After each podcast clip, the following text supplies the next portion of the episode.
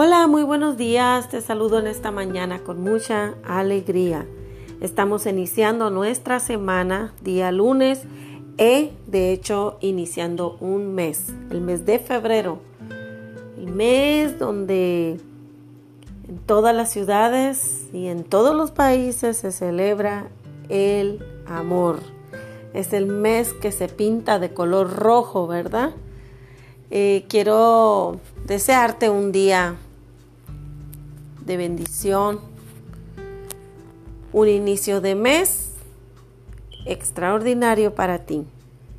Y en este devocional entre nosotras, yo quiero compartir contigo una palabra que alienta nuestro corazón y nos bendice, nos edifica, nos estimula y nos alienta.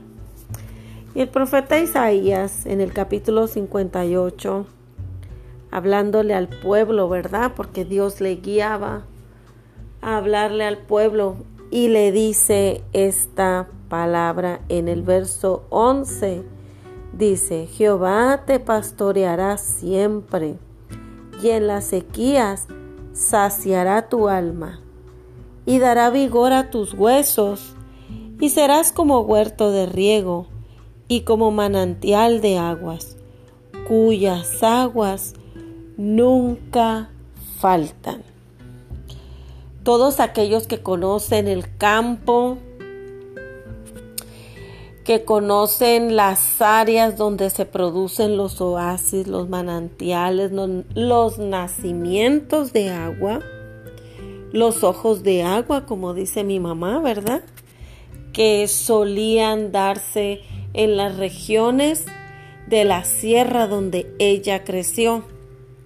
Y ella habla, ha hablado y comparte en sus diálogos con sus hijos, sus nietos, sus anécdotas, sus experiencias por aquellos lugares. Y en varias ocasiones ha hablado de los manantiales. Y ella los describe de una manera tan extraordinaria que obviamente se antoja andar por ahí, ¿verdad?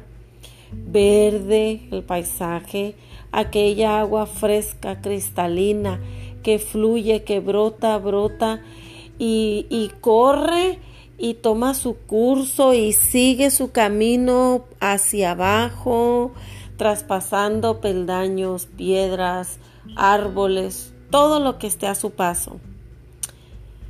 Pero sigue brotando constantemente. Y una de las características de un manantial es que no se agota, que no se seca, que ningún clima lo, lo seca, ¿verdad? No es como los ríos, que los ríos eh, se pueden secar.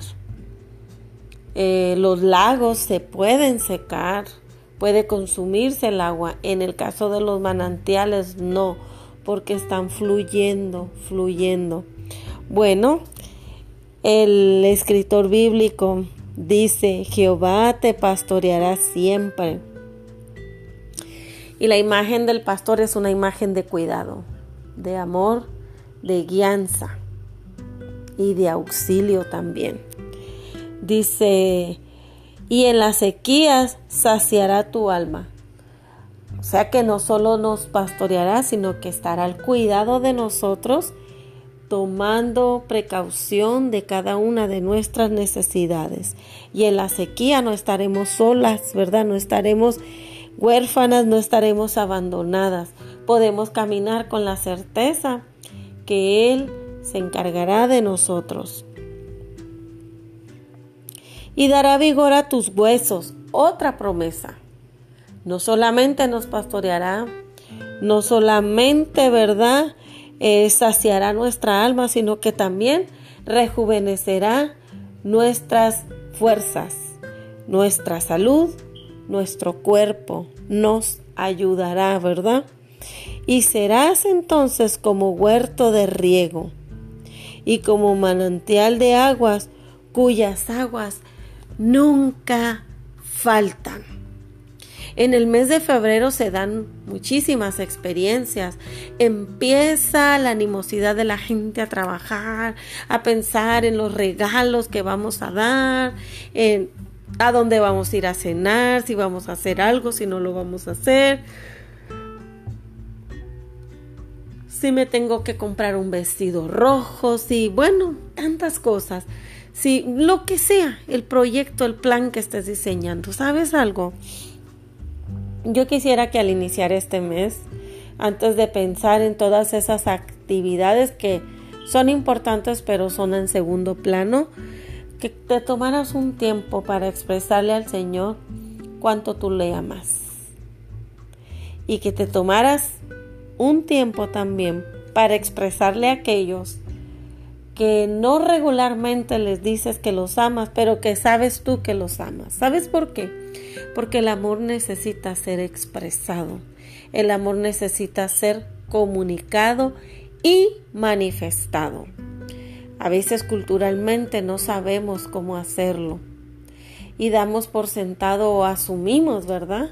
Ay, es que ya sabe que le amo, no necesito estárselo repitiendo, pero sabes algo, así como tú necesitas que tu corazón sea nutrido con palabras, ¿verdad?, de cariño, de aliento, de aceptación, también aquellos que están cerca de ti en tu trabajo, en tu familia, entre tus amistades, en el círculo social donde tú te mueves, también ellos tienen esa necesidad.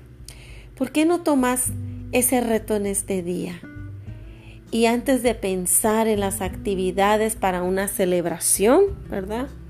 Que lo único que nosotros resaltamos de aquí es el, eh, el principio del amor, que es un principio bíblico y que eh, debemos procurar fomentarlo cada día, cada día más, ¿verdad?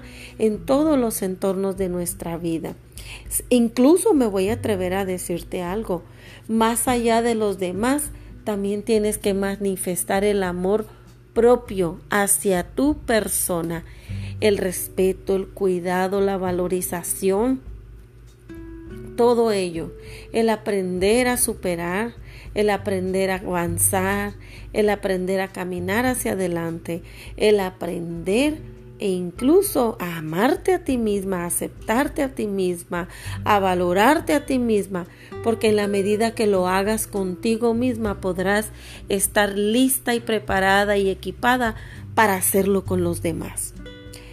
Toma este mes para hacer eh, expresiones de cariño y de amor a personas que regularmente no lo haces.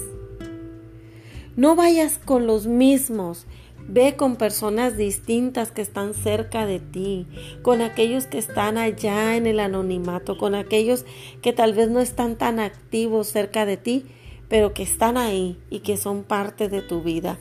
Dales una palabra de afirmación, de aceptación, pero sobre todo de amor porque el Señor dice que Él te alienta, que Él te pastorea, que Él te nutre, que Él te convierte en un manantial en el que sus aguas jamás van a faltar y dejarán de brotar.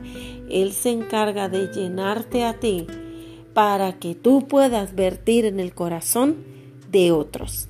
Te deseo un lunes extraordinario y sobre todo una semana de mucho éxito. Que el Señor te bendiga en este día.